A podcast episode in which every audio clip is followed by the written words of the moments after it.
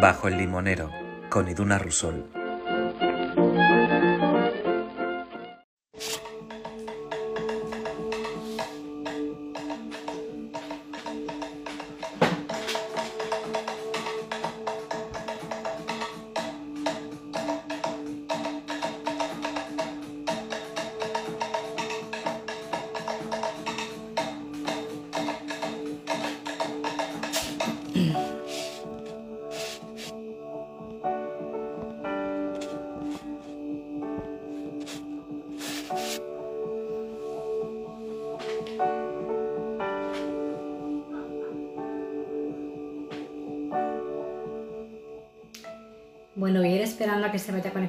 Gente, pero bueno, en cualquier caso esto va a quedar grabado como todo el resto de Bajo el Limonero que, hay.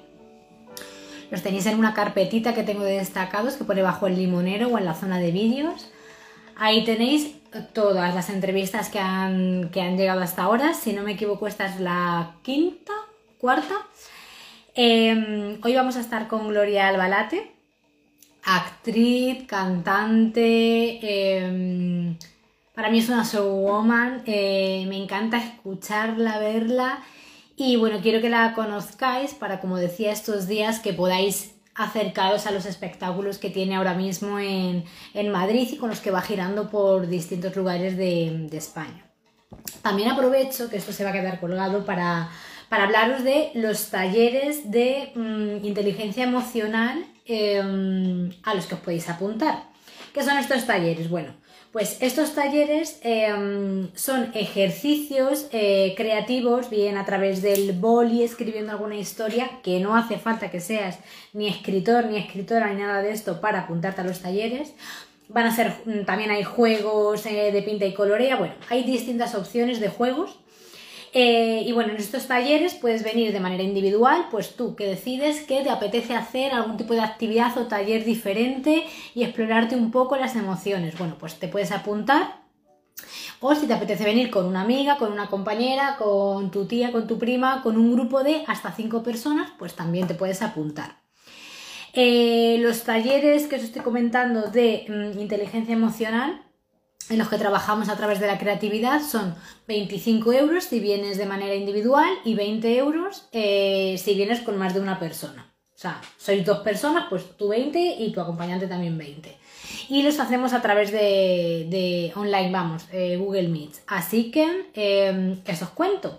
Si lo queréis regalar, si os lo queréis regalar, pues bueno, pues desde ya eh, simplemente es escribirme por privado me decís el día, la fecha que os viene mejor y nos, nos cuadramos, ¿vale? Así que bueno, eh, voy a seguir esperando eso a que, a que se conecte Gloria.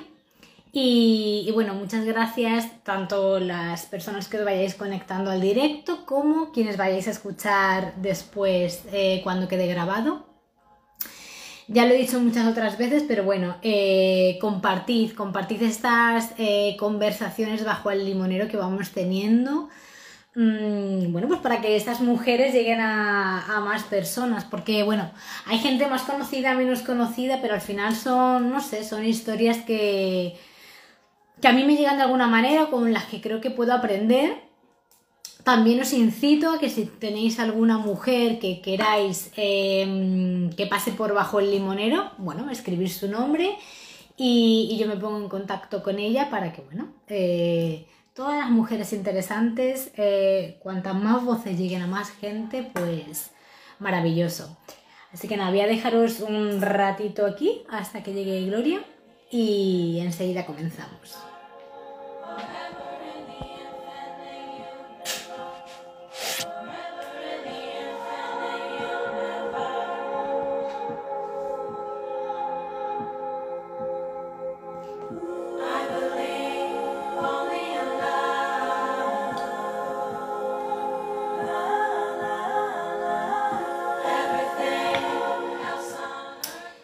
Eh, basta decir también que es importante que si tenéis alguna pregunta que queráis hacer, que os apetezca lanzar, que queráis vosotras también comentar, pues oye, aquí os vamos a estar leyendo Gloria y yo, que de hecho, vale, creo que está por aquí.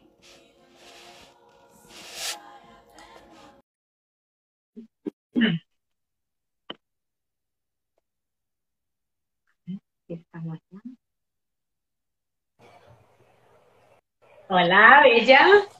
¿Qué tal? ¿Cómo estás? ¿Cómo estás? Esto que tiene ahí, que se ve algo, espera, algo ahí en mitad de la cámara, ¿no?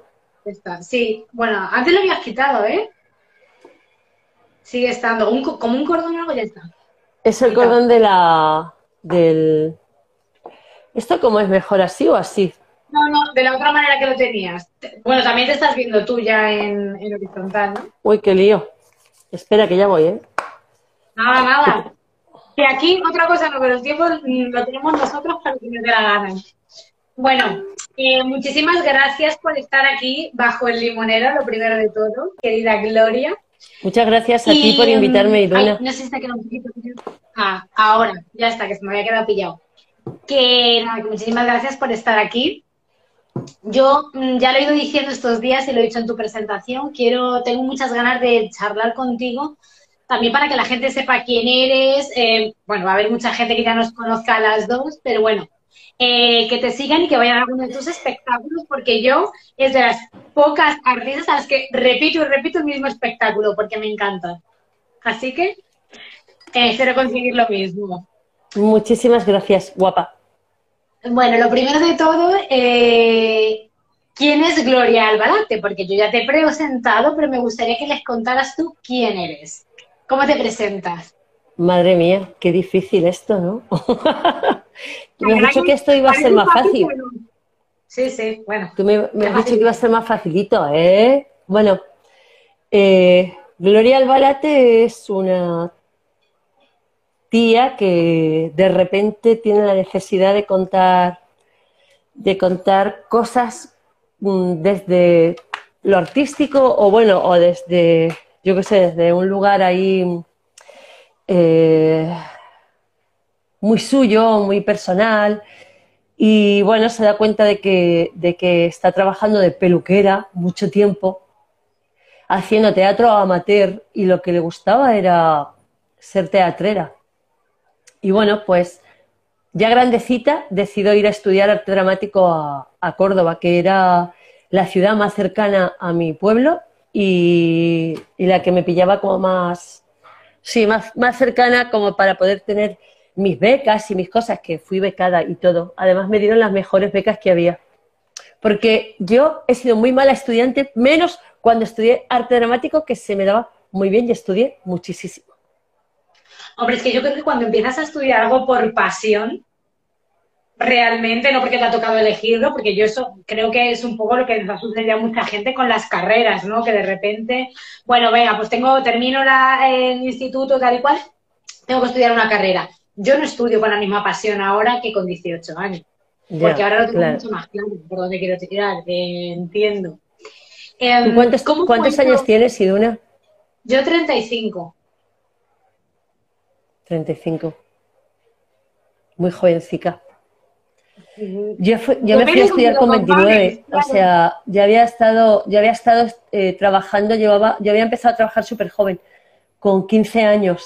Y cuando terminé la EGB me fui a estudiar a una academia peluquería y empecé a currar con 15 años, pero después eh, Después, pues, ya te digo, fueron muchos años de currar bien, pero que a mí había algo ahí que no me terminaba de cuadrar y que no me terminaba de interesar. Y ahí fue cuando, bueno, dije, joder, me voy a presentar a esto y a mis amigas les dije, voy a tener la mala suerte de que me van a coger. el temer el éxito, eso nos pasa mucho también. ¿Sabes, tía? Dije, voy a tener la mala suerte de que me van a coger. Y cuando me cogieron, yo la verdad es que no sabía por dónde no, no sabía muy bien por dónde tirarle al tema, ¿eh? Era como, hostia, así que pinto yo ahora una tía con 29 años que ya llevas un montón de tiempo asentada con tus cosas, con tu trabajo, con un sueldo fijo, con estas cosas. Bueno, pues me tiré cuatro años de Córdoba a mi pueblo ayudando a mi hermana Isabel porque la había dejado tirar ella un poco con la peluquería y teníamos una peluquería muy exitosa mi hermana se dedicaba a las señoras con sus rulos y yo era la de los secadores de mano y la que se me daba las cosas modernas, ¿sabes? Me encanta, me encanta. Qué graciosa. Pero sí, me he pulido, me he pulido muchas permanentes. O sea, he hecho permanentes hasta que se me han hecho polvo los dedos de las manos y no me podía ni abrochar el pantalón del montón de permanentes que he hecho. Madre mía, ¿y cómo, cómo es ese momento de coger y decirle, ya no a tu hermana con la que tienes ese, ese negocio de peluquería, sino a tu familia. Eh, hola, dejo de ser peluquera, eh, me lanzo a la vida artista. No, mi madre me dijo, cómprate un piso y estate quietecita. cómprate un piso y estate quietecita, que es lo que tienes que hacer. Y yo la verdad es que creo que no he hecho una cosa mejor en mi vida. O sea, me da lo mismo ser pobre, me da lo mismo pasar momentos en los que no sabes, bueno, sabes que, que al final sé que me voy a buscar la vida, de alguna manera, porque si no me voy y le corto el pelo a cuatro por ahí ya me saco unos cuartos, pero que la verdad es que, bueno, podía haber elegido tener una situación económica más estable y decidí tirarme, tirarme a la cuneta un poco con esto y bueno, pues aquí estamos.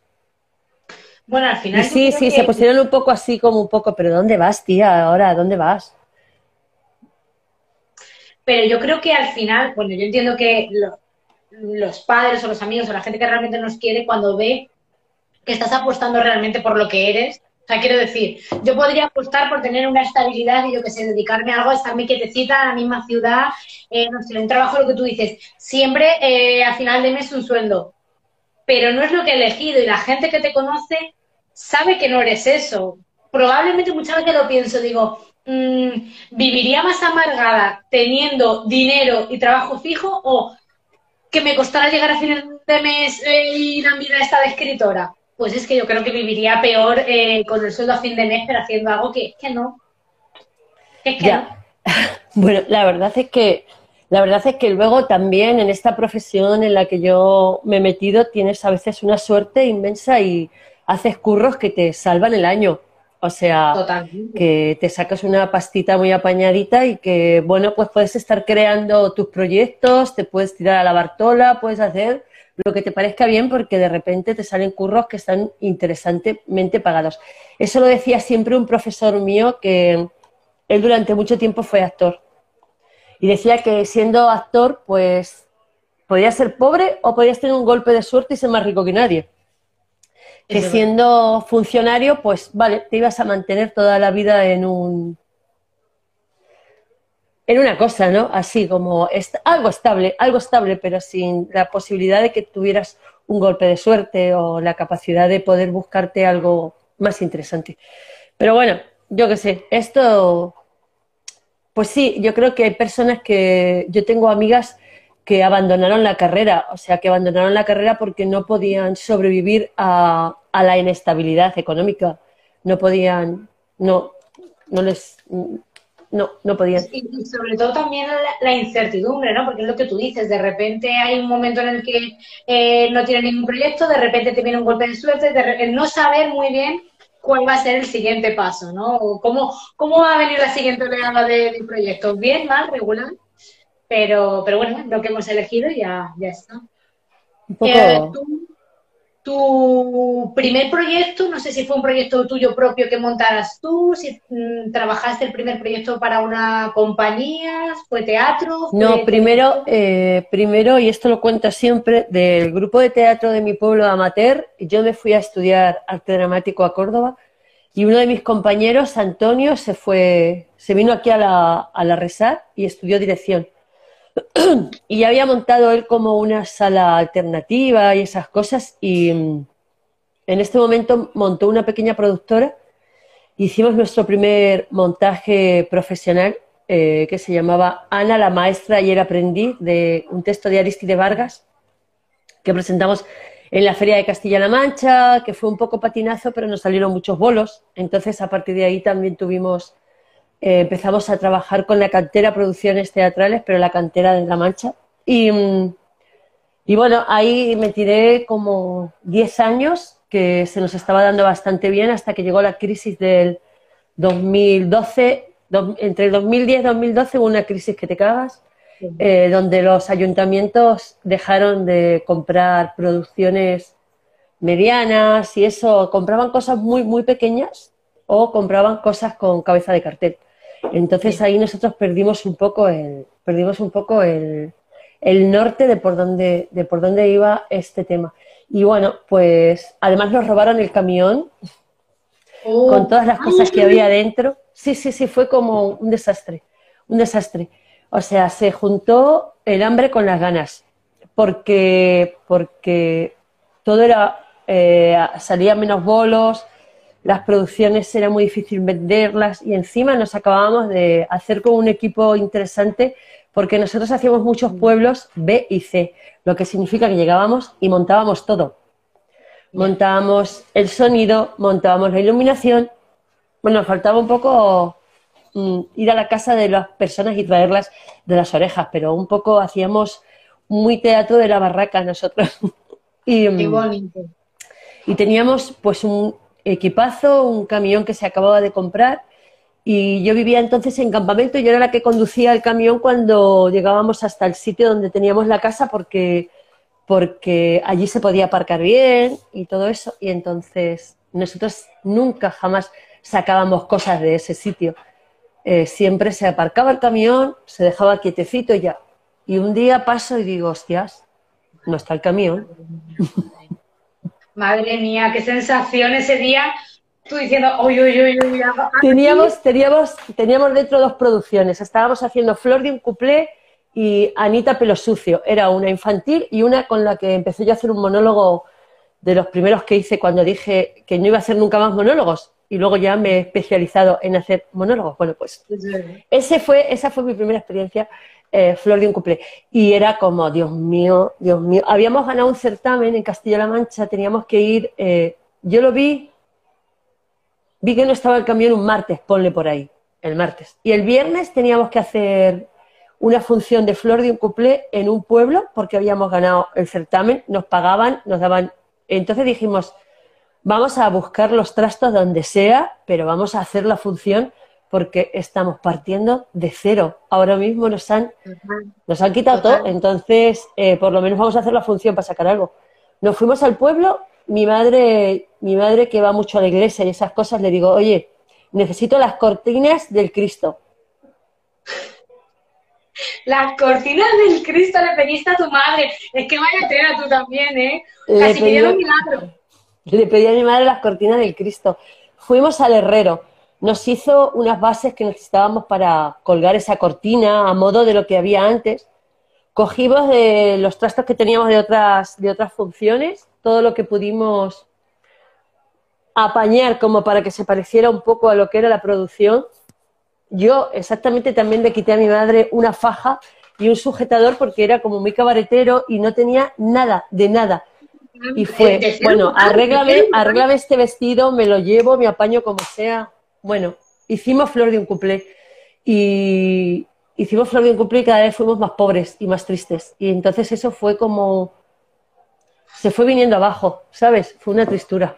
Y mm, Antonio, que era, bueno, pues una persona con la que yo siempre he trabajado súper bien, fue haciendo otras cosas. Yo ya me estaba desvinculando un poco más de la cantera y a lo mejor yo trabajaba con ellos haciendo otras funciones eh, diferentes a la de actriz, pero la verdad es que fueron pequeños fracasos que hicieron que, esta productora, bueno, pues dejara de, dejara de hacer cosas y bueno, a partir de ese momento empecé a hacer otras cosas y a trabajar con otra gente y bueno, también abrir mi, mi, mi campo, porque realmente cuando estás haciendo muchos bolos, eh, tampoco te da tiempo a, a meterte en otras cosas. O sea, es muy difícil que en una compañía en la que trabajas, una compañía pequeña, estés buscando dobles elencos y cosas de estas. Entonces, bueno, digamos que yo estaba comprometida con la cantera y del fracaso de la cantera, pues me muevo a, otras, a otros lugares, ¿no? A otras cosas.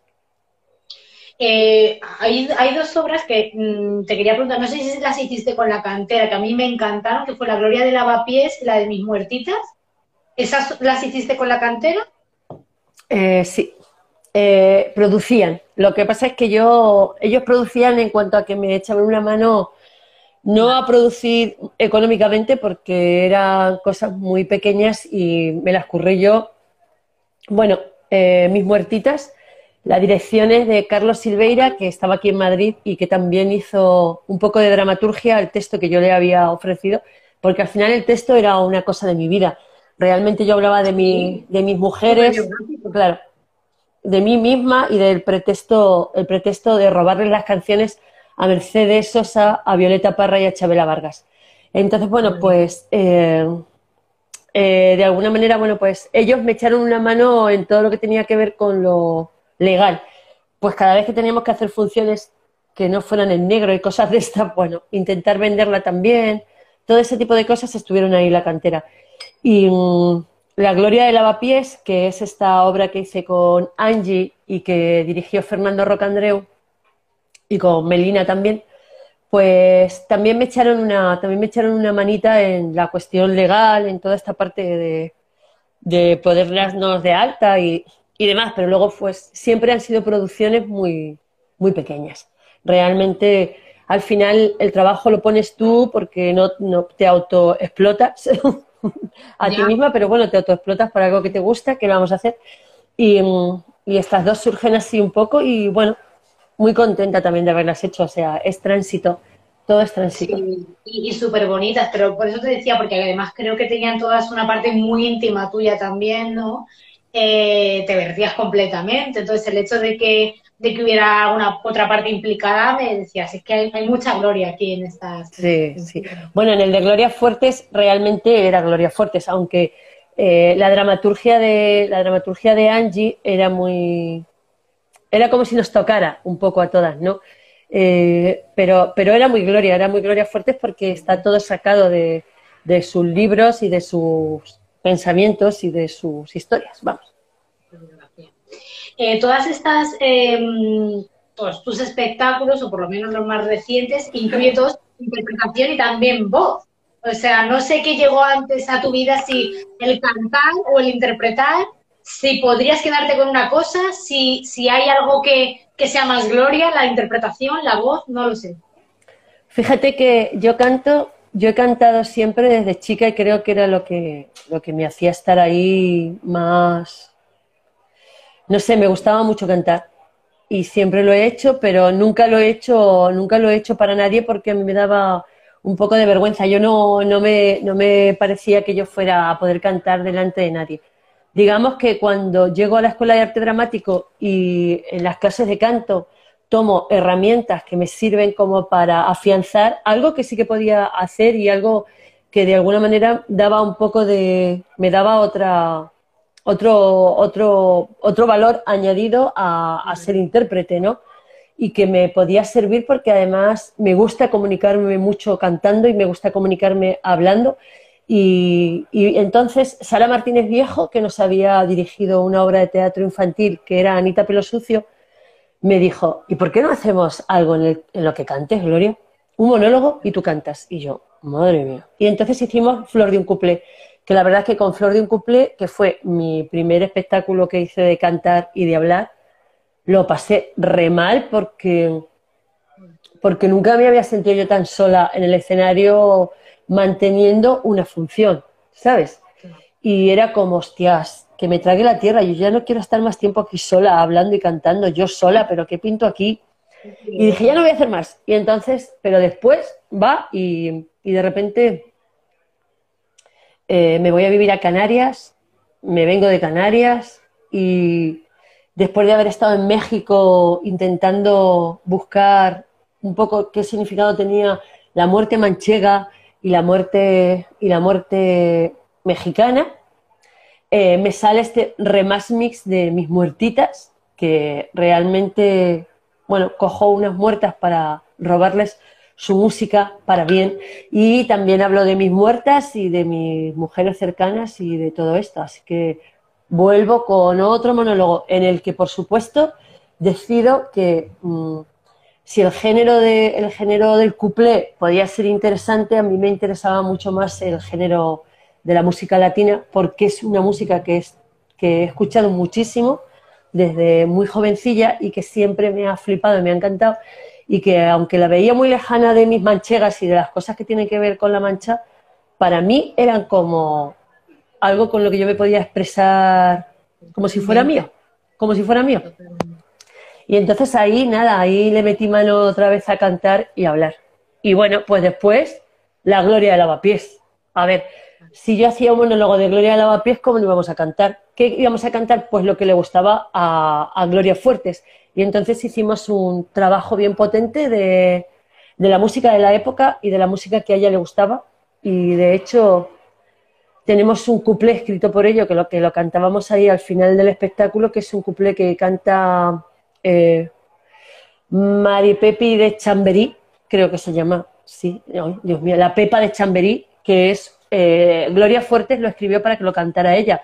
Ellas eran muy amigas cuando esta Pepa era súper jovencita y, y ella tiene un, ella tiene un disco con muchos temas de Gloria Fuertes hechos para, para cuplé.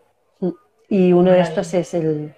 Y a ella le encantaba el cuplé y no le gustaban las sevillanas, por ejemplo, le gustaba, le gustaba la copla, pero no le gustaba tanto la música moderna. Entonces, sí, ahí hicimos un trabajo con, con este tipo de músicas y también le metimos, por supuesto, un poquito de cosa.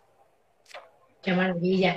Eh, te iba a preguntar, las, las mm, producciones que tienes ahora eh, un poco sobre la mesa son el de putas rancheras y el de criaturas domésticas. Son y los crónico, que se están... crónico y crónico, Vale.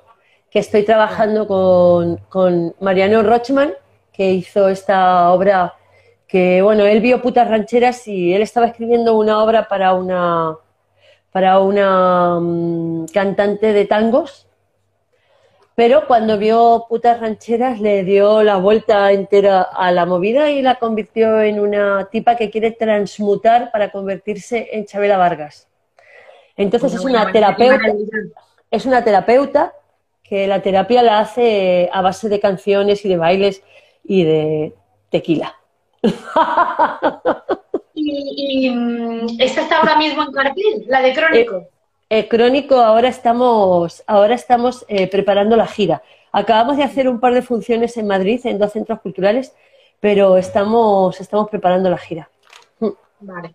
Bueno, antes de seguir con la entrevista, eh, por favor, seguid a, a Gloria, Gloria Albalate, así como el nombre, en su Instagram para que no os perdáis ninguna de estas funciones que tiene ahora entre manos y que podáis disfrutarlo. Eh, Putas Rancheras, por ejemplo, es una de las que yo más veces he repetido, porque además eh, me gusta llevar a gente distinta a verla. Eh, me gustaría que nos contaras un poco el, el, proceso creativo que hay detrás de un espectáculo como Putas Rancheras, que además yo no sabía cómo identificar ese, ese, espectáculo. No sé si es teatro, no sé si es voz, no sé si es mm, una performance, si es una crítica, si es un... vamos a hablar de un tema. Eh, el proceso creativo que hay detrás de Putas Rancheras, ¿cómo nace, por ejemplo, este espectáculo? Pues, eh, pues nace de ganas de hablar de un tema que tenía que ver con la prostitución y ganas de cantar rancheras. ¿Qué te parece? Decía Sanzol, decía Sanzol que cuando eres capaz de juntar dos polos opuestos, imagínate qué, tiene, qué cojones tienen que ver las rancheras con, con la prostitución y además pueden ser, pueden ser todo lo contrario, más que otra cosa, ¿no? Sí. Bueno, pues de repente la fusión es súper interesante. Acabo de escuchar a gente que dice, es que yo no sé cómo puede ser que esas las rancheras, eh, cuando tú las estás escuchando en ese momento, se les da la vuelta entera, te llevan a otro viaje, te llevan a otro viaje, es como... Bueno, creo que ahora mismo, que, que ya llevamos casi cuatro años haciéndolo, eh, digamos que los, digamos que los, que los, que los montajes se abandonan, ¿no? ¿no? No es que se terminen nunca, siempre se abandonan porque tienes otras cosas y, bueno, te vas agarrando a otras que tienes. Pero el proceso creativo para cualquier cosa, yo me pongo a darle vueltas, me pongo a darle vueltas qué quiero hacer, qué quiero contar y después lo tiro todo a la basura y vuelvo a ponerme otra vez a pensar en qué y le digo a todo el mundo, a los que, a todo el mundo no, a los que están conmigo cercanos, les digo, eh, voy a hacer esto, sobre todo con la gente con la que trabajo con la música y esas cosas. Vamos a hacer esto, voy a estudiar estos temas y vamos a hablar de esto. Ok, y ya los tengo en la cabeza loca. Y a los 15 días le digo, dejadlo, vamos a ver. Se trata mucho de arrugar. Se trata mucho se trata mucho de arrugar, de arrugar cosas.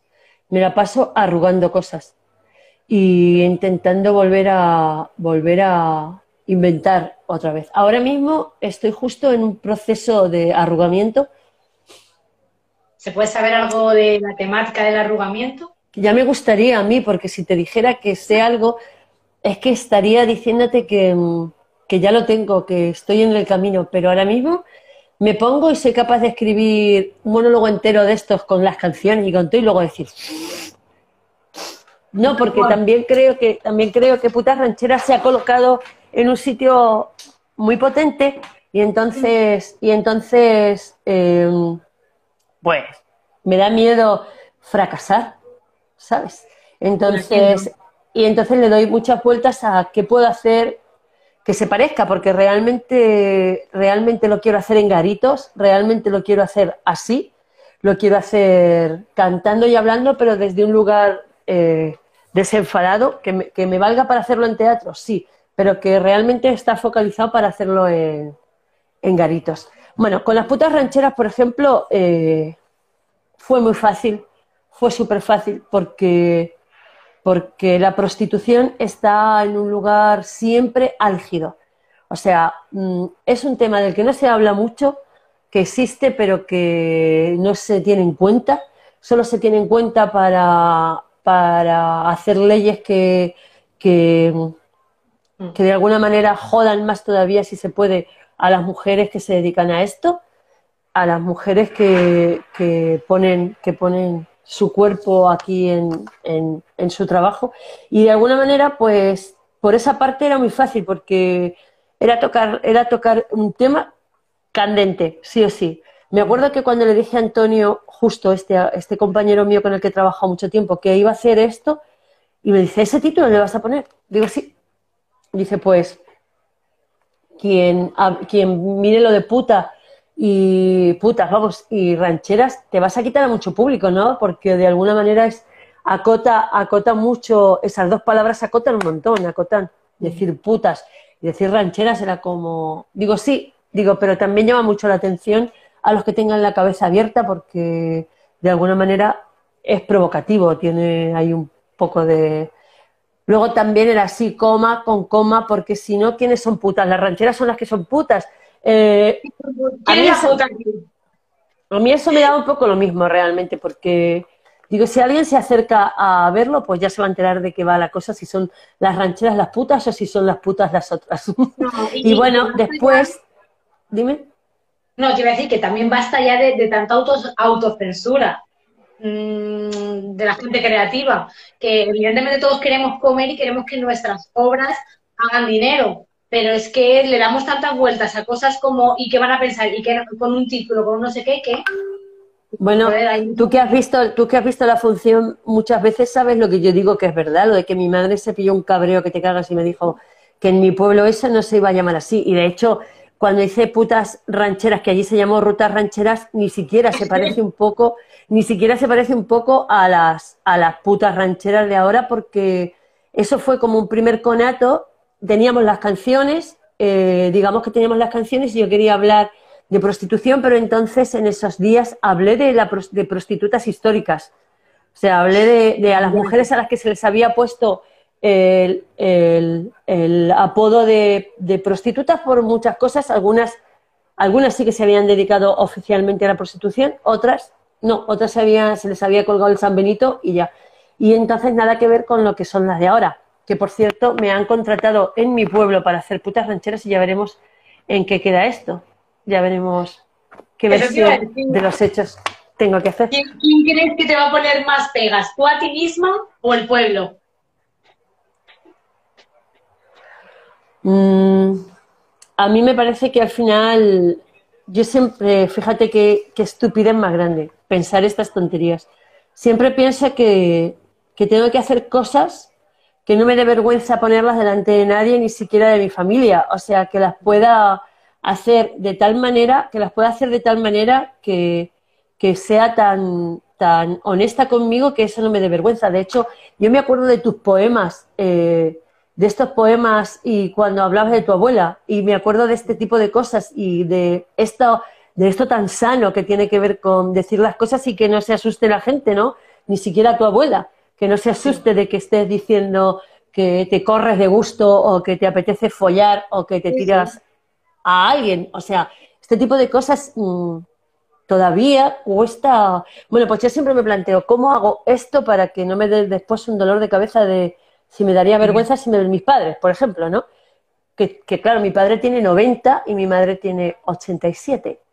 Ojo. Es que, En- eh, pero, pero al final son como, te sale como un poco una moralista por ahí dándote topes, topes, topes aquí.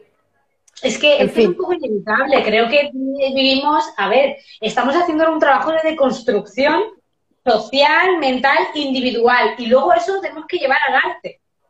Eh, entonces, claro, yo puedo estar muy libre conmigo misma, pero a la hora de escribir, yo me doy cuenta que hay algunas veces que tengo que superar mi auto- autocensura, que es casi peor que la de otros, porque a mí, una vez que yo lanzo un texto, a mí lo que pi- opine el resto me la bufa. Pero es verdad que primero tengo que superar la mía y también es complicada, ¿eh? El decir, eh, ¿cómo ¿Has leído, ¿Has leído Panza de Burro de la chica Sí. esta canaria? Sí, de Andrea Abreu. Eh, yo flipo, yo flipo cuando, cuando lees y no hay, y no hay autocensura. O sea, Sí. cuando hay una libertad. O sea, también me pasa cuando oigo algunas monologuistas, ¿no? No me acuerdo si era la, la caramelo esta, ¿cómo se llama? La pelusa caramelo. Sí, ¿no? Susi. Susi, Susi, Susi Caramelo. Eh, a mí me podría salir una Susi Caramelo perfectamente. Yo veo en Susi Caramelo que, que no se corta un pelo, le da lo mismo decir, le- o sea, digamos que esta de aquí se la repamplina y, y suelta todas las cosas, pero yo reconozco que, que a la hora de crear eh, pienso mucho en, a lo mejor en esas cosas, yo qué sé. Pero, por ejemplo, pi- piensas, entiendo que piensas ahora mucho menos de lo que lo pensabas a lo mejor hace cinco años, cuando creabas. ¿Crees que hay una evolución en me estoy quitando ya cositas a la hora de crear? No, no, si al final hago lo que me sale del coño, ¿sabes? Sí. Que, que, que tiene que ver con, que tiene que ver con, con eso. Eh, y de hecho, bueno, pues, pues a veces lucho más con lo que me dicen, tengo que luchar más con lo que me dicen de fuera, porque acuérdate de esta frase también de que sufre más el que ve que el que enseña. Sí. No, y que además el problema muchas veces, o sea, creo que hay mucha más crítica y mucho más darle vueltas en la persona que lo está recibiendo que en nosotras mismas. También tenemos que aprender como creadoras, ¿no? A decir, he soltado y ya como lo interprete el resto, como creadoras y como en conversaciones. Yo soy Claro. responsable de lo que te digo. Como lo quieras interpretar, Claro, y de, y, y de todas formas casi todo lo que hacemos son bombazos, es decir, porque al final, al final tú lo estás machacando mucho, tú lo estás trabajando, lo estás memorizando en mi caso, lo estás asumiendo y, y una vez que lo tienes asumido no sabes el golpe que, te- que se lleva el que está al otro lado. He estado ahora, he estado ahora grabando, nada, un- una cosa muy pequeñita en, en la serie Cardo, que no sé si la has visto. no. No la has visto. Es una serie súper dura, eh, muy dura, porque habla de, habla de la juventud, de la juventud y de, y de, bueno, un poco de cómo se ponen hasta las trancas y de, y de, de cómo eres un incomprendido y entonces te metes más todavía, te pones, eh, bueno, todo es un puto problema, ¿no? Y el otro día Es una estaba con la, estaba con la directora, que también es autora y que también es protagonista de la serie. Y yo le decía, eso decía, joder, es que es dura la serie, me encanta, también tiene poca, poca censura, la verdad. O sea, poca censura. Está muy, muy bien, yo creo que se pueden aprender cosas de ahí. Está hecha desde un lugar muy, muy crudo, muy realista y está muy interesante. Eh, y me decía, ¿ves? Dice, si es que yo lo estoy haciendo tanto que ya no me doy cuenta de que es tan, de que es tan dura. O sea, por eso digo que al final tú estás creando una cosa, el que recibe la cosa del otro lado es el que, el que se está llevando un poco el... Toma, ahí va, ya vas. Ahí va. ¿Dónde, dónde se puede ver Cardo? Eh, se ve en Amazon Prime. En Amazon. Vale, perfecto. Eh, Ahora están haciendo la segunda, ahora están haciendo la segunda temporada. Y es ahí donde tú participas, en la segunda temporada. Sí, tengo nada, muy poquita cosa, pero bienvenidas sean, ya tú sabes. Ya tú sabes, mi amor. Para no, para no olvidarme de, putas rancheras, quería preguntarte, porque es que tenemos aquí en, el, en la nevera de aquí de Lisboa, nos hemos traído el, mm, ¿A Nuestra Señora de la Cantera? Sí, sí, que la tenemos de una de estas. ¿Y esa, mm, eh, con putas rancheras fuiste por Latinoamérica o estuviste solo en...? Estuvimos solamente en Ecuador. Solo en Ecuador estuvimos, sí. ¿Y cómo eh, fue la, vida, de esta función? Porque claro, es una realidad completamente distinta, un público distinto, no sé cómo, cómo nos comentarías tú tu experiencia con Putas Rancheras. Pues, a ver, eh, llevarla fue como un poco una apuesta de, bueno, vamos de... Ay, se ha quedado pillado.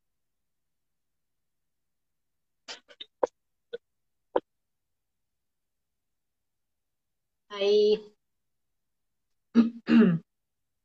Bueno, eh, en lo que recibimos de Nueva Gloria, yo os recomiendo muchísimo que mm, vayáis a ver dónde tiene mm, putas rancheras la función, porque es maravillosa y es una de las que más he repetido. A ver si consigo eh, llegará. Os voy a aprovechar para enseñaros eh, la postalita de la que estamos hablando.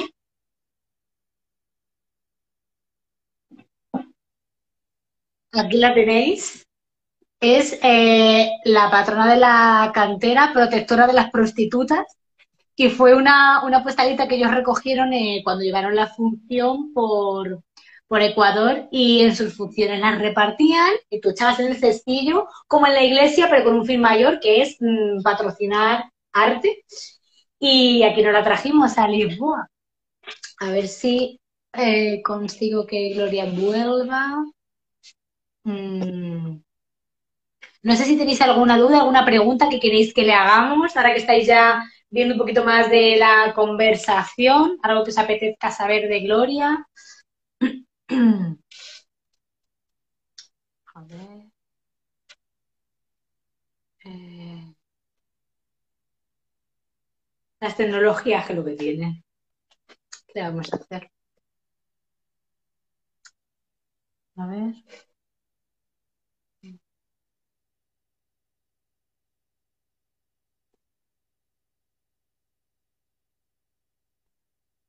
Sé si está ya aquí. Qué lío. ¿Y ahora qué pasa? Se dio la vuelta a esto, ¿no? Yo no te veo. ahora.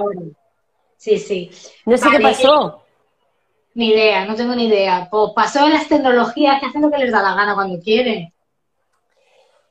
Pues, pues eh, estábamos con Ecuador.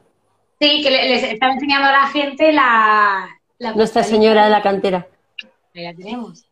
Pues la verdad es que Ecuador fue, fue una aventura total porque, porque aparte de visitar el país, que es una maravilla, porque nos tiramos por ahí un mes dando bertolazos, eh, las funciones las hicimos donde Juanita Guarderas, en Quito, y mm, nos acompañaron eh, los bolos una gente maravillosa y siempre eh, muy respetuoso. Eh, nos, invitaron a, nos invitaron a ir a varias radios donde estaba prohibido decir la palabra puta, nos avisaron ya a priori. Entonces se hablaba siempre con eufemismos. Yo, yo, le decía, pero ¿cómo vamos a decir un eufemismo si la función se llama putas rancheras? Y era como... Desde, el nombre, del mismísimo nombre. Claro, era como, bueno, pues ahí se las apañaban para decir cualquier cosita que no fuera, que no fuera putas. Y, y, sí, la verdad es que, bueno, pues creo que, creo que de alguna manera llegamos a, llegamos, bueno, a no demasiada gente, pero los que la vieron, pues, pues fenomenal. Teníamos a señores muchos que se avergonzaban de mis palabras cuando yo estaba ahí, se, les notaba en la cara, ¿sabes? Estaban como que no sabían, no sabían para dónde mirar. Eh, era como, ¿y esta tipa qué está diciendo y qué habla esta mujer? Pero bueno, interesante, interesante siempre poder, poder compartir en otros lares estas cuestiones. Y luego ya de remate, nos encontramos con, el trabajo de, este, de este creador, de Falco, que cuando nos estábamos yendo entramos al Museo Nacional de Quito y en una de las áreas eh, hay, un, hay una, una, parte que está pensada para exponer trabajos que tienen que ver con mujeres. Y estaba el trabajo de Falco, que había trabajado con estas mujeres en un prostíbulo del centro de Quito para eh, crear una imagen que tuviera que ver con, bueno, parece ser que el trabajo fue acompañándose hasta, hasta decidir qué es lo que querían hacer. Las mujeres decidieron hacer esta, esta imagen de una especie de santa de, a la que encomendarse, de una señora a la que encomendarse, porque, porque a algo nos tenemos que encomendar en la vida y entonces ellas buscaban esta figura donde realmente estaba hecha a pedazos de cada una de ellas. O sea, habían elegido pues el pelo de esta que es muy bonito y la cara de esta que es muy guapa. Y en la balanza, en la balanza, en la balanza tiene que estar los hijos, porque al final los hijos eh, son muy importantes para nosotros y tiene que, se, tiene que balancear, eh, se tiene que balancear qué es lo que más pesa. Y, y bueno, pues la tienen hecha en, es un, es un baldosín. Está hecha en un baldosín y está puesta en el prostíbulo este del centro de Quito, que creo que se llama el Lago Azul o algo así. Qué bonito. Y mm, eh, volviendo ahora a la parte más de, de cine, de producciones, has aparecido en, la, en, Historias Lamentables de Javier Freser. Todavía se puede ver en Amazon Prime, ¿no? Sí, si no me equivoco. está todavía, sí, está todavía ahí. ¿Y cómo es trabajar con Javier Fesser? ¿Cómo, qué, te ha reportado este, este papel? Pues mira, la verdad es que trabajar con él fue una maravilla. Lo primero porque es un pedazo de director, tiene muy clarito lo que quiere y, sabe muy bien dirigir a los actores. Y bueno, para mí fue muy gracioso porque llego al ensayo y yo llego con el texto para ensayar y no sé qué, pero me dice, Gloria, mm, mira lo que pone en el texto, que tienes que hacer acento maño. Y yo, joder, pero si, ya, si yo soy manchega ya tengo mi acento, ¿no? no, no, tienes que ser mañica porque eh, todo lo que pasa en esta parte de, la historia pasa en, pasa en Zaragoza y entonces, pues tienes que ser maña. A ver cómo te apañas. Pues, y pues, bueno, pues nada, hicimos un trabajo con Silvia de P, que me grabó todos mis textos para que yo pudiera, pudiera copiar el acento mañico y con mi compañero de piso que entonces, Víctor, que también es maño, me iba haciendo los, los aportes de, no, pues aquí así o aquí asado. Y, mm, y estuvo muy divertido porque, bueno, realmente al final si cambias de acento y demás también te colocan otra cosa. ¿Dónde está mi marido? Que era así como, ¿dónde está mi marido? Su mujer, los cojones su mujer. bueno, yo qué sé, era muy divertido, era muy divertido. Y aunque era un papel muy cortito, porque claro, es como un corto metido dentro de, la parte que le tocaba. Pero es, me reportó súper bien de cosas, porque, porque él me propuso para ser actriz revelación en, en los Goya y entonces, bueno, pues eso era como súper interesante. O sea, si por un papel tan pequeñito te proponen para que seas actriz revelación, era como, bueno, igual esto me va a reportar de verdad un estrellato. Pero no, estoy estrellada, estoy estrellada todavía. Bueno, grandísimas actrices han estado esperando a que les toque su premio años y años y años. O sea que ahí, ahí queda. Eh, ¿Cuáles son las diferencias para ti entre el teatro y, y producciones audiovisuales? No sé si tienen las mismas dificultades, si cada, cada ámbito o cada formato tiene sus dificultades particulares? Mira, fíjate que yo creo que la gente que nos dedicamos al teatro, cuando llegamos a hacer cosas de audiovisual, nos pegamos un montón de susto porque pensamos que hablamos demasiado fuerte, que hacemos demasiadas cosas, que vocalizamos demasiado, que hacemos no sé qué, que hacemos no sé cuántas, pero, pero cuando yo veo, eh, cuando yo veo eh, las series, sobre todo las series sobre todo que son como americanas, inglesas, yo veo a la gente hablando de verdad y, diciendo las cosas de verdad y pegando voces cuando las tienes que pegar y hablando despacito cuando tienes que hablar despacito, digamos que digamos que,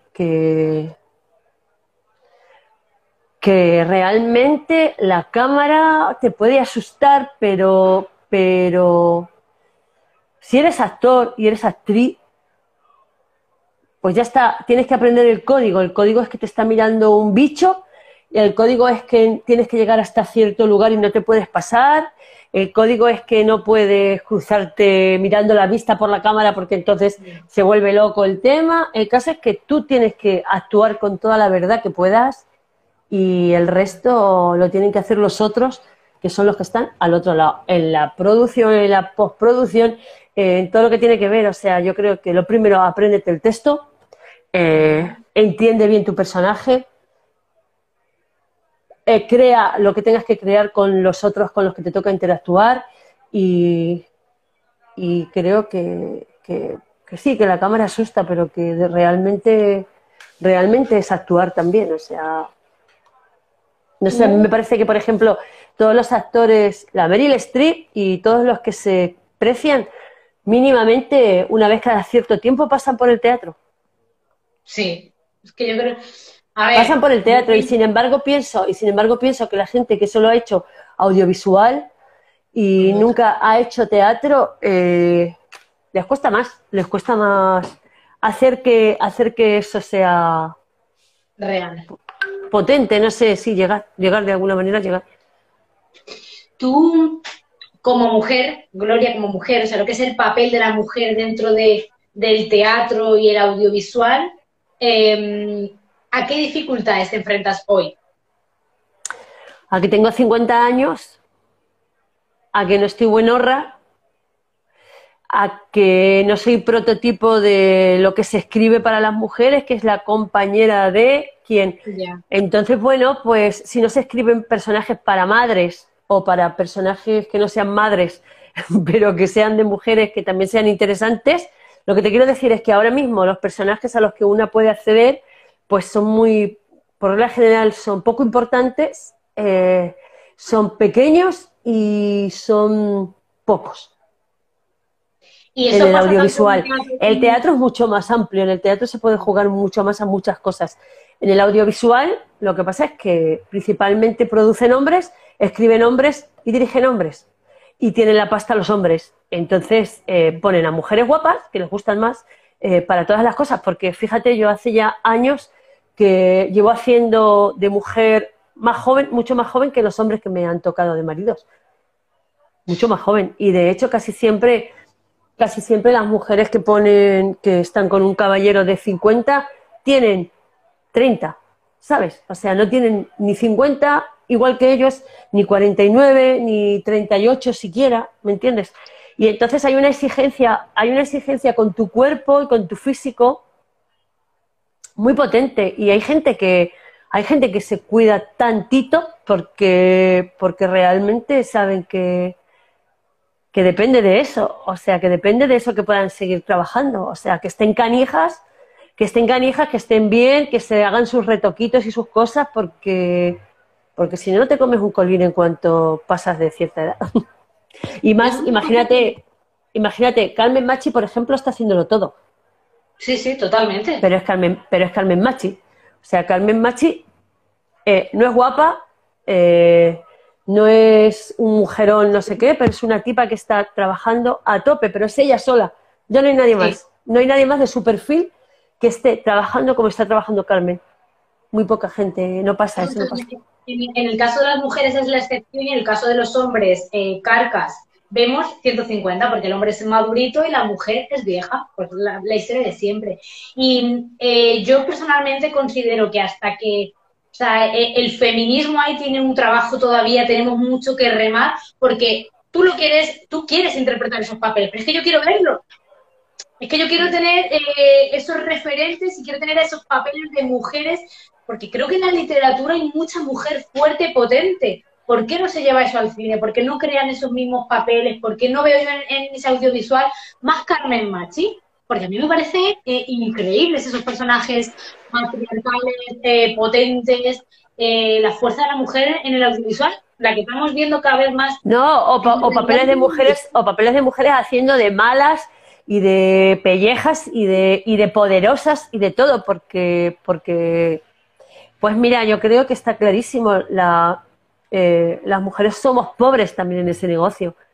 O sea, no tenemos el capital ni siquiera para poder decidir qué queremos grabar y qué se va a hacer famoso. Es decir, yo flipo mucho con estas eh, mujeres eh, americanas independientes que se, que se están haciendo sus propias series a su medida, produciéndoselas ellas. Te lo puedes hacer, claro, te lo puedes hacer si tienes un poco de pasta. Y si no, pues te comes un mojón y te quedas esperando a que te caiga un papel de lo que sea. Es que al final también volvemos un poco al germen de todo. Eh, es triste, pero la realidad es que el dinero marca la diferencia. Y el dinero es lo que va a... O sea, tener dinero o no también está muchas veces detrás de que podamos hacer un cambio o no. Ahí estamos empezando a gritar desde muy abajo, pero es lo que tú dices, para, para verlo en las altas esperas, ese cambio necesito dinero para crear mi propia serie y eh, contarte mi realidad y lo que, y lo que yo quiero. Tú, em, si pudieras ahora, bueno, no sé si tienes ahora un proyecto, hemos dicho que estabas en proyecto de arrugar, pero bueno, si pudieras ahora em, escribir o poner eh, sobre el escenario una temática o rescatar alguna de tus viejos proyectos, ¿cuál sería? ¿O qué te gustaría ver ahora sobre el escenario? Mira, eh, le estoy dando muchas vueltas a, le estoy dando muchas vueltas a, lo que quiero hacer ahora. Lo que pasa es que eh, no quiero ser una pelmaza que vuelva a hablar del amor, pero yo siempre vuelvo al amor, al desamor más bien, ¿sabes? Al desamor. Más bien siempre al desamor es el que me da la puntilla. Lo que pasa es que quiero hacer el viaje, quiero hacer el viaje más sustancial y, mm, y no sé, no sé por dónde engancharlo porque porque le estoy dando muchas vueltas desde dónde, o sea, desde esta madurez que ya está aquí acompañándome, desde, desde cuánto vienes estar sola, cuánto vienes cuando estás acompañada, cuánto vienes eh, todo lo, todas las cosas de mal que te pasan en la vida para poder seguir encontrándote, pero, mm, pero todavía no he encontrado bien la fórmula de, desde dónde contarlo, porque le estoy dando muchas vueltas a en qué va a ir envuelto, en qué va a ir envuelto, porque me parece que el envoltorio es importante para no quedarme en algo anecdótico y para no quedarme en algo que sea yo quiero que sea algo personal que retumbe, o sea, que retumbe, eh, o sea, que, otros, que otras personas sientan que es verdad eso o que se sientan identificadas o que nos sirva como terapia, como siempre que se hacen estas cosas. Sí, bueno, yo creo que, que hablar de desamor, amor y desamor, es algo de lo que siempre hablamos los la gente que creamos porque yo creo que es algo universal. Y además, eh, el dolor o la incertidumbre o la tristeza que te provocan estas emociones tan fuertes, ¿no? Eh, son un, destello de creatividad, es así, y eso no lo podemos negar. Y desde ese lugar creamos que... la verdad es que... sí. Siempre dicen que se crea mejor desde la desgracia que desde la alegría. A mí, desde luego, me doy cuenta de que estoy pensando en elegir eh, ¿qué podría cantar? Digo, vuelvo otra vez a cantar rancheras, que es un género que, me gusta, que se me da muy bien, no sé qué. Em, canto cosas divertidas. Y yo digo, si es que no, a mí me gusta cantar cosas divertidas en un karaoke. Después, después, realmente, a mí me gusta cantar cosas que me duelan en el corazón. Y si no, no me sirven de mucho, ¿sabes? O sea, soy una dramática total. Bueno, aquí en Portugal unos buenos faditos te puedes cantar, porque de nuevo, para llorar aquí también te saben llorar muy bien, ¿eh? Em, te voy a ir lanzando eh, unas preguntas que me gusta hacerle siempre a todas las entrevistadas. Estas son comunes. Estas yo creo que son un poquito más facilitas. Eh, me gustaría saber, también creo que tus funciones también tienen mucho de memoria y de recuerdo. Y creo que son dos palabras que están muy vinculadas con el nuevo libro que estoy yo eh, escribiendo. Eh, del que nunca me suele gustar decir el título, porque bueno, ¿tú tienes alguna superstición cuando te lanzas al, al escenario, cuando vas a actuar? ¿Eres supersticiosa? Siempre digo, hoy qué nos va a pasar. Ay, creo que tenemos hoy. Se lo digo siempre a los chicos. Siempre les digo, bueno, a ver, a ver, hoy qué nos va a pasar. Encanta. Y, y nada. El, el título del libro, eh, que probablemente sea el que, el que deje ya definitivo, no me gusta decirlo porque tengo la sensación de que lo voy a agafar, pero bueno. El libro ¿No lo que digas? estoy- no, no, no, no lo voy a decir. El libro que estoy aquí gestando eh, también está muy vinculado con la memoria y el recuerdo. Y me gustaría saber qué es para ti la memoria o qué es el recuerdo. Si lo vinculas a... Si cuando yo te digo esas palabras tú tienes una definición o quizá tienes una canción o tienes una película que te, que te lleva a esos conceptos. Pues mira, eh, a mí me lleva a una fotografía mía de pequeña eh, que me veía muy guapa porque yo no me veo guapa. Entonces era como conectar con una parte de, ay, qué mona de chiquitilla, ay, qué graciosa. O sea, era eh, saberme yo misma en ese recuerdo y saber que también era esa persona tan mona que tanto me bueno, una ternura y una cosa que me flojeaban las patas. O sea, soy capaz de, de hacer ese trabajo. Ese trabajo lo hice investigando, pues, para estas cosas nuestras del teatro, ¿no? Era, era entrenar, entrenar la memoria entrenar el recuerdo. Y se trabajaba con una foto. Se, se trabajaba con una foto de una misma de pequeña, ¿no? Es eh, sola en una silla y tu trabajo es solo con tu fotografía y a dónde te lleva eso, ¿no? Y, mm, y si me hablas eso de recuerdo y de memoria, eh, yo qué sé, no sé por qué me sentía tan mona y tan triste y tan sola. Tan vulnerable, claro. Qué curioso. Y entonces, eh, entonces eh, eso me daba ya, o sea, si yo quiero trabajar en teatro, en alguna cosa, alguna cosa que me lleve a un recuerdo donde yo me puedo poner a llorar directamente, pues ya está, tengo mi foto y ahí tiro y voy ras y hago un viajecito, hago una conexión rápida. Qué curioso. Eh, hay una pregunta que yo hacía, he hecho en las primeras entrevistas, pero he decidido cambiarla directamente porque la preguntaba eh, si tuvieras un billete de ida, ¿dónde te irías? Y había mucha gente que no se quería mover a ningún lado. Yo te la voy a lanzar y luego te voy a hacer también la nueva. Si tuvieras un billete solo de ida, ¿dónde te irías? O si no sabes lugar, por lo menos la compañía. Como la compañía de la compañía de vuelo. ¿Con quién te irías? Bueno, oh, bueno si la tienes clara, Eh, ostras, la verdad es que tiene su mandanga esto, ¿no? De dónde te irías. Y sin regreso. Has dicho. A ver, la pregunta era sin regreso, pero como todo el mundo me decía, no, es que yo necesito un billete de vuelta y tal y que cual, digo, oye, la- igual la, la pregunta es más complicada de lo que yo creo. Así que, bueno, tú tienes un billete de ida y haz él lo que quieras. Me puedes responder lugar, la vuelta, con quién irías, lo que tú quieras. No sé, chiquilla, de verdad, la verdad es que mm, eh, es verdad, no es fácil decir dónde me iría con un billete ahora A lo mismo. mejor te quedarías donde estás, lo cual también es bueno, ¿no? Está donde quieres. ¿Sabes que siempre, eh, siempre me he querido ir de donde estaba? O sea, mi, mi pensamiento, mi cuerpo, casi siempre quiere estar en otro lado en el que no está. No sé por qué, pero debe ser una cuestión de, de poco zen, poco zen, nada zen.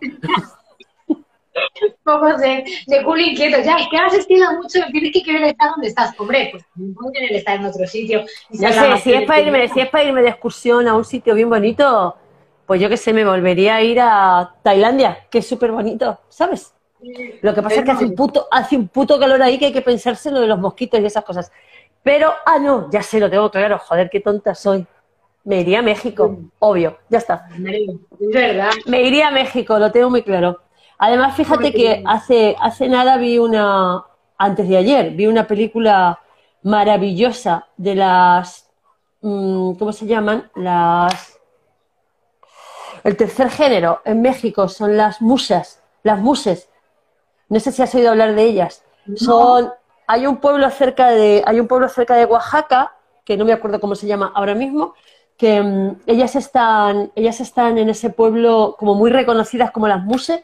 Realmente aquí se les diría, se les diría hombres trans, Vale. pero allí van vestidas con sus trajes típicos mexicanos, los huipiles, bordan, por regla general son las camareras que, que, visten a los santos en las, en las iglesias del pueblo.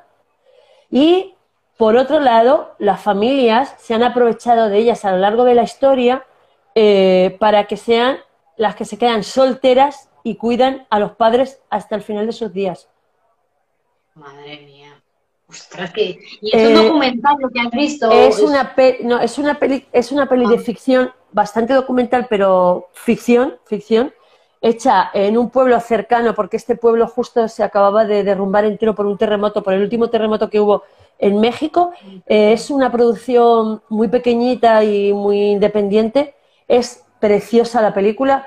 Eh, te voy a decir cómo se llama, a ver si. Es que no. Sí, te iba a preguntar el, título. Oye, pues ¿A quién se le mandado? ¿A quién se le ha mandado yo? Espérate, eh, es que ah, es que se llama. Bueno, vete diciéndome cosas y lo voy a buscar. ¿Dónde se puede ver? Eh, resulta que la están poniendo solamente en, en los cines, en los cines Princesa de aquí, de al ladito de mi casa donde vivo ahora, en los Princesa Renoir. El martes que viene hay, el martes que viene hay, hay una sesión, pero solamente si venden la sesión, le dan la otra de más arriba, si no, no. Estoy buscándola porque se la he mandado a un amigo y es que se llama, es que me sale Ámsterdam, pero no es Ámsterdam, es que se llama de otra manera. Ya voy enseguida. Lo... Quien pueda que se meta en, cine, en la cartelera de cine Renoir, Finlandia. Se llama Finlandia. Sí, de Horacio Alcalá. Es el director. Y trabajan, trabajan actores de verdad y, no actores que hacen de estos personajes. Es muy bonita, es muy bonita. Así que sí, es verdad, volvería, volvería a México, sin ningún problema y me, y me quedaría por allí un buen tiempo sin billete de regreso. Me parece bien. Me parece maravilloso. Pues mira, la siguiente pregunta, mm, creo que si tienes así un alma un poco mexicana, me la sabes contestar. Em, me gusta a mí saber sucesos paranormales, espirituales o alejados de lo terrenal, algo que no puedas contar, algo así de, de esoterismo, alguna experiencia que nos quieras contar o puedas contarnos.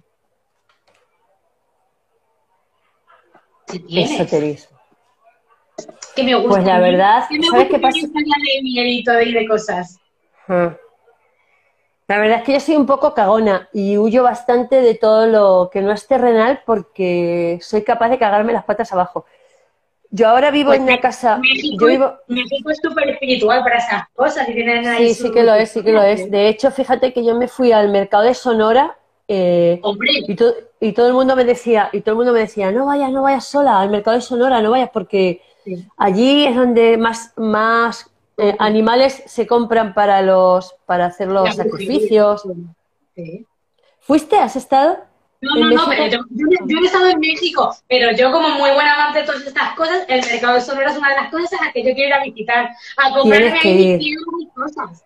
Tienes que ir a México. Es que, ¿sabes qué te veo yo viviendo en México a ti? Pues no te digo yo que no. Tengo muchas ganas de dedicarle, o sea, yo cuando vaya a México quiero echarle tiempo porque creo que... que pasa que tú eres una tipa, eres una tipa que inventa mucho y que está todo el rato creando y que México es un lugar para eso maravilloso, así como te lo digo. Y un sitio de buenas oportunidades y que hay mucha gente currando española por allí Mm, de una manera muy interesante. Y de verdad que son tan creativos y se te abre tanto, se te abre tanto así la cabeza porque, porque lo son. O sea, también es porque hay miles y millones de personas ahí viviendo ya solamente en la Ciudad de México, que ya no se dice DF. Eh, y es una maravilla, pero yo te veo, te veo, te veo. Vamos a tener que ir juntas a darnos un paseo por México.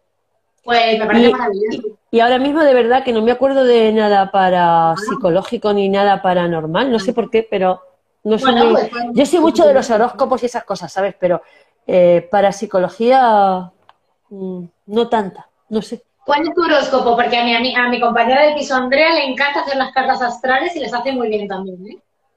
Sí, sí. sí cáncer. Cáncer, perfecto. Pues ya casi dentro de nada es tu cumple, ¿no?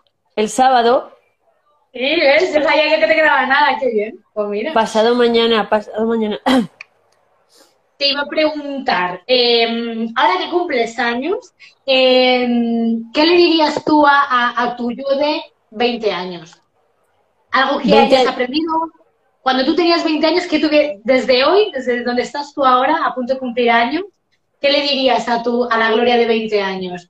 Oye, algo que hayas aprendido, algo, no sé, algún sueño cumplido. Dentro de tantos años cumplirás un sueño. ¿Algo que le dirías? Le diría, eh, sigue tu intuición porque te salva de ti misma. Qué bonito, qué bonito y importante eso. La intuición, ¿eh? Cuidado. Cuidado que le hacemos menos caso del que deberíamos. Of course. Es decir, si no quieres, si no quieres, no le hagas caso, pero, pero que sepas que, te ha avisado. O sea, que sepas que te ha avisado. Si, no, si te lo quieres saltar porque quieres correr el riesgo, eh, quieres ver por dónde van los tiros, saber que te estás equivocando, pero meterte en el barro, llorar, sufrir y darle candela al tema, ok, pero que sepas que tu intuición te lo ha dicho. Me encanta. Eh, vale, pues ya casi casi para ir terminando, tengo una hojita que he preparado con frases que esto, por ejemplo, con mi compañera de piso a mí también me gusta hacerlo o con amigas, y es que eh, preguntas casi automáticas, o sea, lo primero que te Sin pensar, ¿no? Sin pensar. Una causa social que te representa.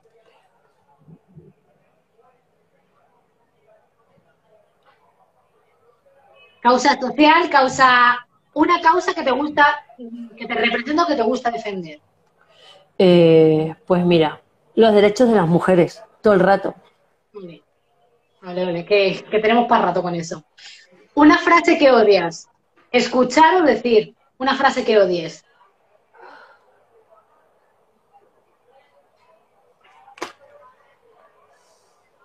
Es que son complicadas. ¿eh?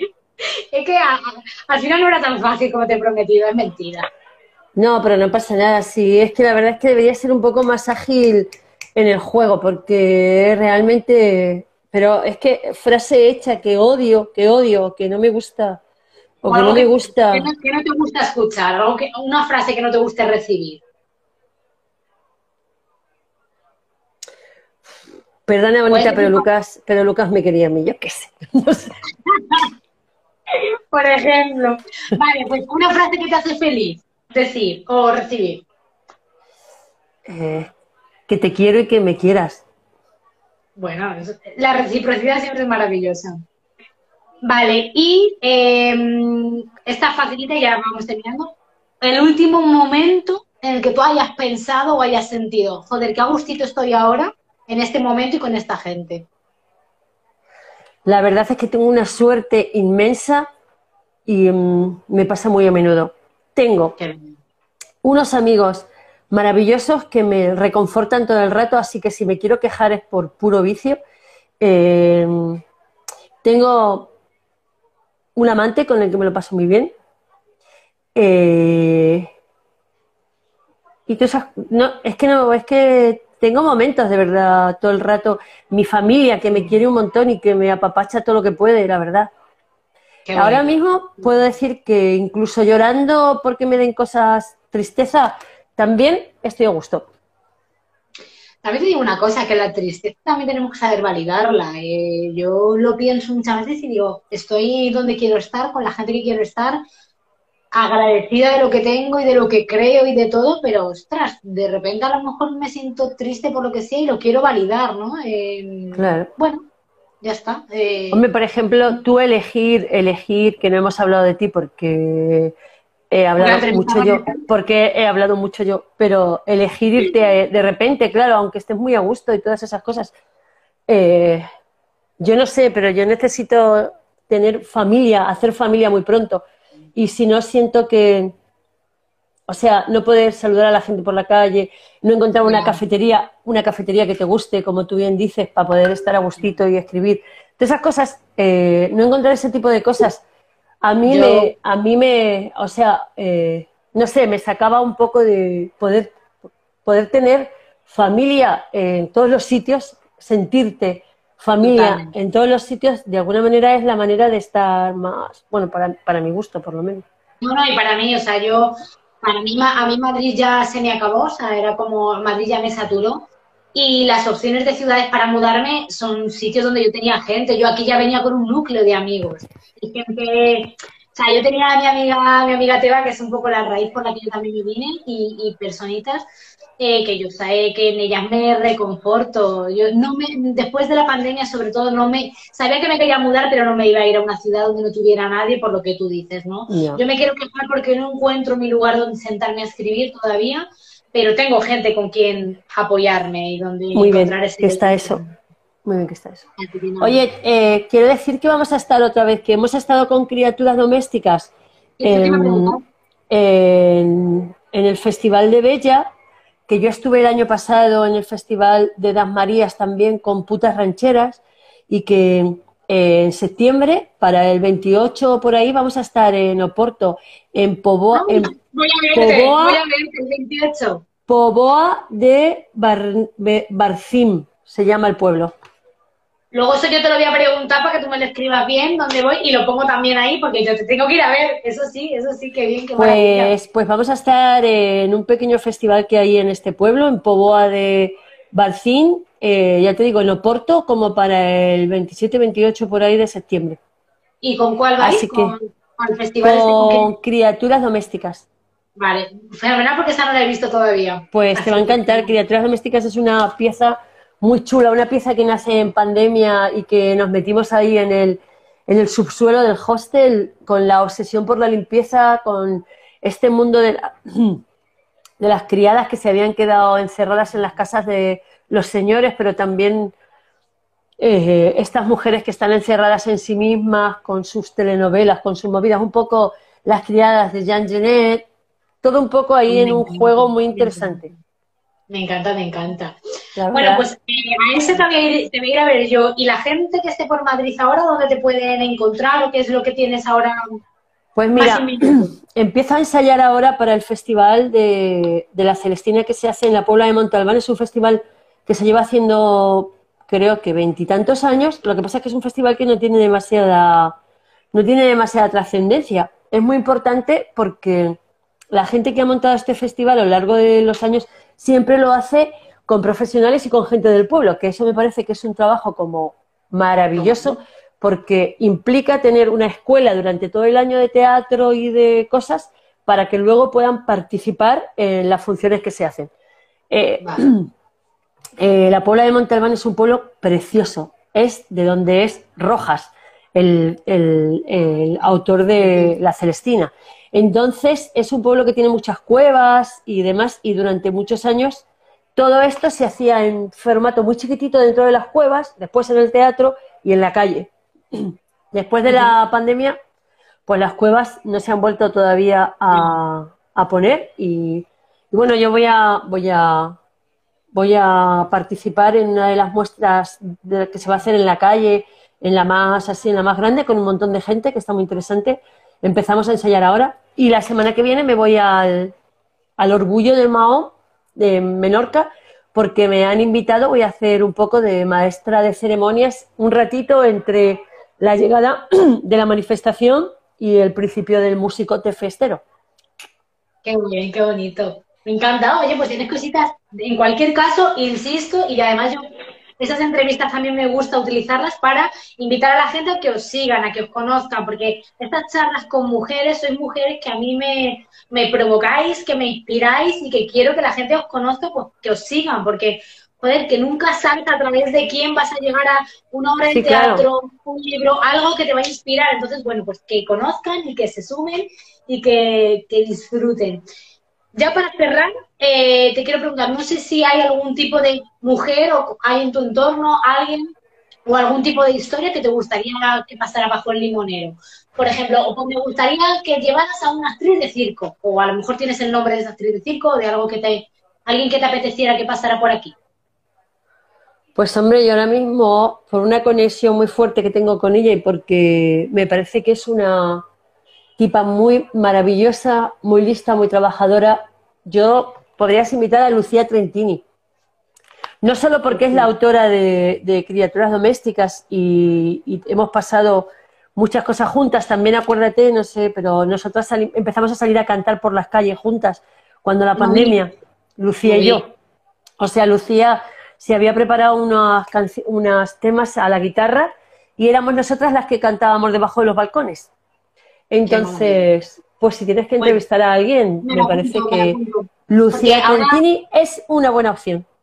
Maravilloso. Ahora en verano no sé si lo haré, seguir haciendo semanal o cada 15 días o algo así, pero sí que me, gustaría ir volviendo a, recopilar mujeres que además me las recomendéis vosotras, así que Perfecto. Eh, fenomenal. Jo, Gloria, pues muchísimas gracias por todo este ratito que hemos pasado. Joder, la verdad es que se ha pasado, se ha pasado súper rápido. Oye, escucha, ¿cuándo vienes, ¿cuándo vienes por Madrid? Pues la verdad que no tengo ni idea, porque ahora en verano, a ver, yo no quiero dar envidia a nadie, pero yo ahora vivo cerca de la playa. Y como tú comprenderás, ir a Madrid en verano. ¿Tú vives cerca de la playa? Claro, yo aquí en Lisboa estamos, nos cogemos, me cojo el tren y en 20 minutos estoy en la playa. Es que cambia mucho la historia. Y te estás librando, y, y, ahora, bueno, estamos todavía un poco normales, pero con esta ola de calor que hubo, que fue terrible. Yo, estoy manga, e, esta manga no me sobra, ¿eh? Qué bueno. me sobra. Qué bueno. Y bueno, eh, cuando vaya a Madrid, eh, con más días así de calma, eh, me gustaría verte, nos tomamos unas cañas. Y, Obvio. y, no sé si antes o después, pero bueno, te veré, en, lo de Oporto me lo, me lo apunto, el festival este, porque me apetece. Sería buenísimo que verte por allí. Pues muchísimas gracias por tu tiempo. Gracias a ti. Por estar aquí, por la charla, que yo, bueno, no sé ni cuánto tiempo llevamos porque no tengo relojes ahora mismo a la vista. Las 21 a 17.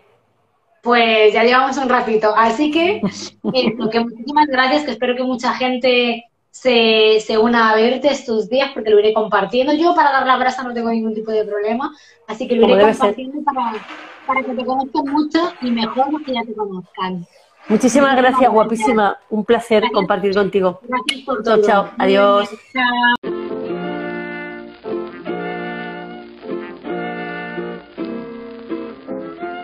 Gracias por estos minutos con nosotras.